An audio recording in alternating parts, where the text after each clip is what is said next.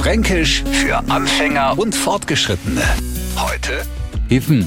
Wissen's, wenn man Franken total in deutschen Co. Wenn man in einen Krapfen beißt und auf einmal, na, das kein Senf drinnen, Fasching ist längst vorbei, na, wenn er total freudig erregt in einen Krapfen beißt und drinnen ist Erdbeer oder sonst eucher Gemisch, alles andere also als Hiffenmark.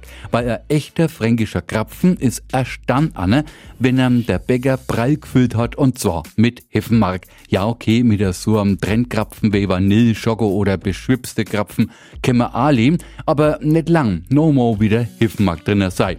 Das ist halt das Wichtigste, was der Neufrank gelernt, wenn er sich fragt, nach was wir so süchtig sind. Nach einem Krapfen, der bei Ihnen vielleicht auch Berliner, Grebbel oder Pfannekuchen hast, ordentlich gefüllt mit Hefen, äh, Hagebuttenmark.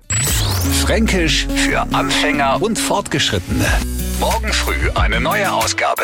Und alle Folgen als Podcast auf radiof.de.